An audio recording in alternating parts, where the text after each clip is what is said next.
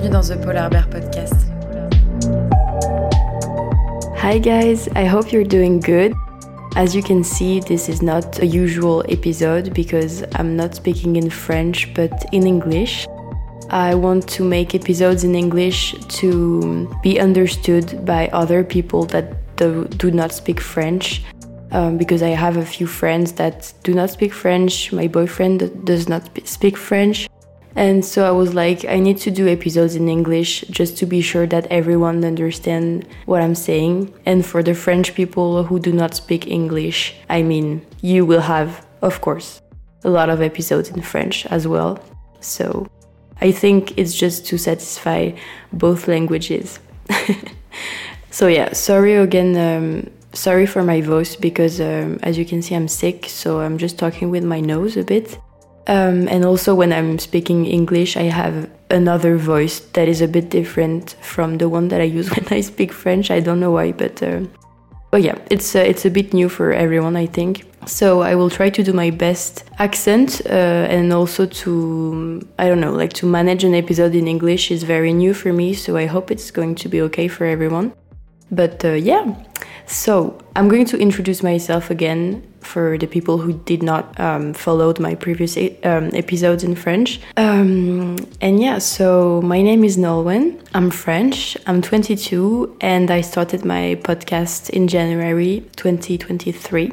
The reason why I started my podcast was because I wanted something more. I mean, I wanted another project to work on apart from my studies and uh, you know my usual routine that I that I do as a student and yeah I just wanted to have my own thing that I will be working on every day every week and just to be proud you know of um, of something I think it's really important so yeah I decided to start a podcast because um, I like to talk. I like to talk. I'm curious. I want to talk about different subjects. So you will see that during my episodes, I talk a lot about different subjects, like it could be from my experience as a student at uni or um, environment, uh, friends, culture. Like uh, I really do like every subject and I like to talk about everything. And also, I already had a guest uh, on my podcast, which is my roommate, Margot. So she was the one, um, the first one that came on my podcast. And um, I have a lot of other guests that I want to invite during my next episodes. So I hope you will, you will like them. But yeah, I think it's just funnier to have people coming in my podcast because the dialogue and the discussion is a bit more enthusiastic. I mean, we have a lot of, of things to say, so of course the conversation is a bit more interesting. That's it for, for my podcast. And also the reason why I called my, my um, podcast The Polar Bear is because when I was younger, um, the first teddy bear, if I can say so, that I had um, was a polar bear. I never get rid of it. I still have it, and it's a bit like my totem animal, if I can say so, because uh, I don't know, like I can relate to this animal a lot. I'm very sensitive about environment and sustainability, and we all know that polar bears are um, threatened by all of this.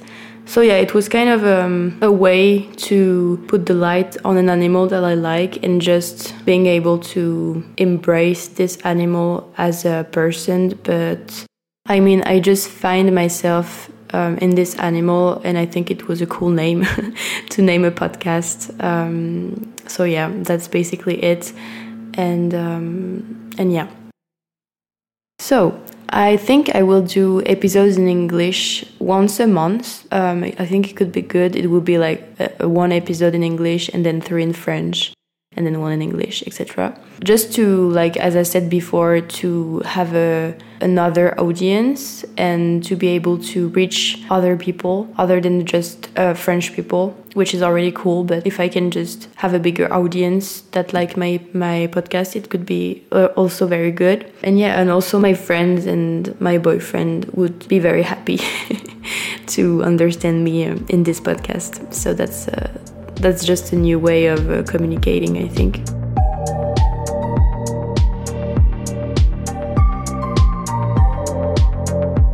I wanted to talk about my relationship with English because I think it's really important as a student and as a human, I think, to talk English, to speak English, sorry, um, just because it's one of the most common languages in the world that is spoken. And I used to speak English with my father a lot when I was little because he, I was always hearing him um, talking in English on the phone for his work. So I think I just my ear were was just getting used to it, just getting used to the language and to the accent and to the different things. And also I've been a huge fan of American or English um, celebrities, American shows, and I think it's just great ways to learn a language. So it was English, but any language. I think it's very nice to listen to, um, watch movies, watch series um, in English or in the language that you want to learn, because it's things that you like. So if you if you are watching or if you are listening to this language a lot in your routine, your ears just get used to the sound to the sound of the language and to the um, actual words that are used and it can just help you integrate this language in your mind. And this is what happened with my father and the english because i was just used to it um, as a little girl. So it helped me a lot. Also i think i use english a lot because i'm doing studies in marketing and in um, business school, so you're kind of obliged to speak English um, for your future, for your professional career. It's really important, and that's also the reason why I managed to to keep my English because I still have. I mean, not this year, but the year before, I used to have English classes, which a lot of my friends that are in uni or in um, public school don't have which I, I think is, is a shame because when you go out of high school, some people do not have the language, the level of English that they would want. So they have to practice by themselves to still be able to be able to to speak English as before. Which I think it's harder if you can't um, afford a trip if you can't go abroad, if you don't meet people that are foreigners and that speak English. I mean, if you just don't manage to speak English in your daily routine, in your daily life, it's really hard to keep the level that you have. So I was really glad to have to still have English classes when I arrived um, at EDHEC because uh, it helped me a lot to maintain a level, which is really good. And I, if I can give you tips to maintain a level in any language because I speak English, but I used to speak German. Um, I've done German for more than eight years, but unfortunately, um, my level is really bad because um, I was not able to practice as much as I should have. So my level is just decreasing every year, which is bad, but that's that's life. And uh, but yeah, I can give you some tips just to practice a language that you like because the first thing, as I told you before, the first thing that you can do is just watch and read uh, in English. I will take the example of English, but uh, you can take whatever language you want. But yeah, read and listen to English is really important um, because also when you read in English, your brain is able to see the words and I think unconsciously you're going to process the words in your mind and it will be easier to write, for example, the language.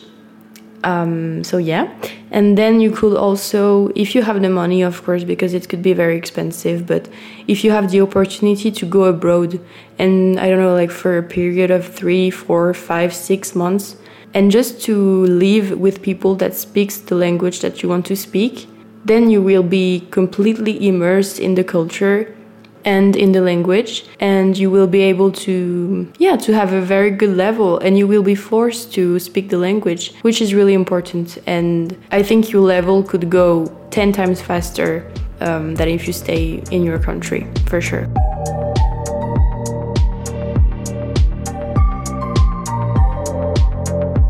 Also, if you are a student and you are in a school where you know that you have people that speak the language that you want to speak, don't hesitate to go and meet them and just, I don't know, like say that one time uh, per week you meet them and you only speak the language that they speak because it will be easier for you to um, get immersed in the again in the culture and in the language. But this time you can stay in your city and not go abroad for example and of course, last thing that you could do is um, download an application like Babbel or Duolingo or I don't know, but like any application that allows you to learn a new language I tried. I tried to learn Italian because my boyfriend is Italian, and um, it's it's a bit complicated. Like uh, I, I think I managed to be very very consistent for a month and a half. Like every day I was doing ten minutes of Italian, but then you just get rid of it. And I know it's complicated because it's a real commitment to learn a new language. I think it could be very hard, but you have to keep in mind that the goal is to speak the language. And of course, if you are like me and you stop about um, at like one month and a half, of course you're going to be discouraged and you're not going to learn this language.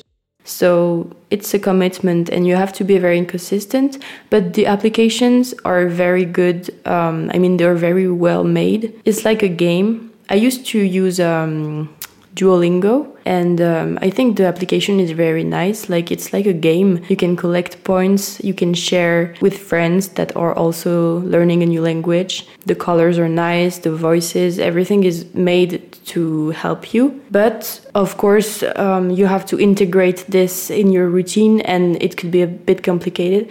But of course, if you're commit committed to learn this language, then the applications are made for you and they're going to help you a lot, I think.